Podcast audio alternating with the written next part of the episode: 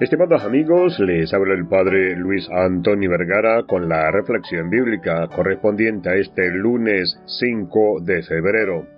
El Evangelio está tomado de San Marcos capítulo 6 del 53 al 56. En este pasaje vemos cómo Jesús y sus discípulos llegan a Genezaret después de haber atravesado el mar. En cuanto la gente reconoce a Jesús, comienza a llevar a los enfermos en camillas para que al menos tocaran el borde de su manto. Y todos los que lo tocaban quedaban sanos. Esta historia nos enseña varias lecciones importantes. En primer lugar, muestra la fe de la gente en Jesús. A pesar de no poder acercarse directamente a Él, creían firmemente que si tan solo pudieran tocar el borde de su manto, serían sanados. Su fe y esperanza en Jesús los impulsaron a buscar su sanación. También nos muestra el poder de la sanación de Jesús. Cuando las personas tocaron el manto de Jesús experimentaron su poder sanador inmediatamente.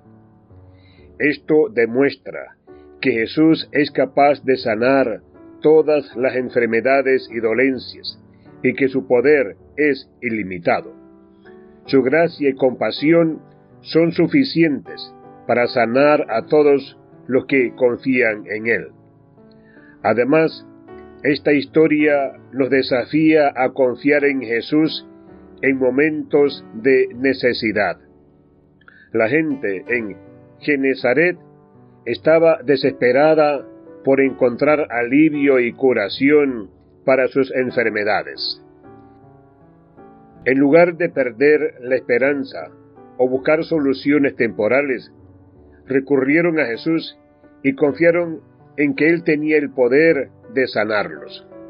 Nos recuerda que incluso en nuestros momentos de dolor y dificultad, podemos confiar en el poder y la sabiduría de Jesús. Esta historia nos invita a compartir las buenas nuevas de Jesús con los demás.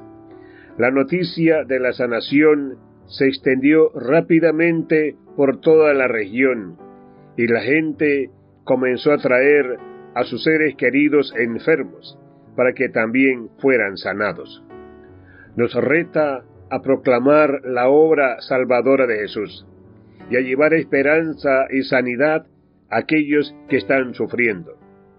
Este pasaje nos recuerda la importancia de confiar en Jesús, buscar su sanación y compartir su mensaje de esperanza con los demás.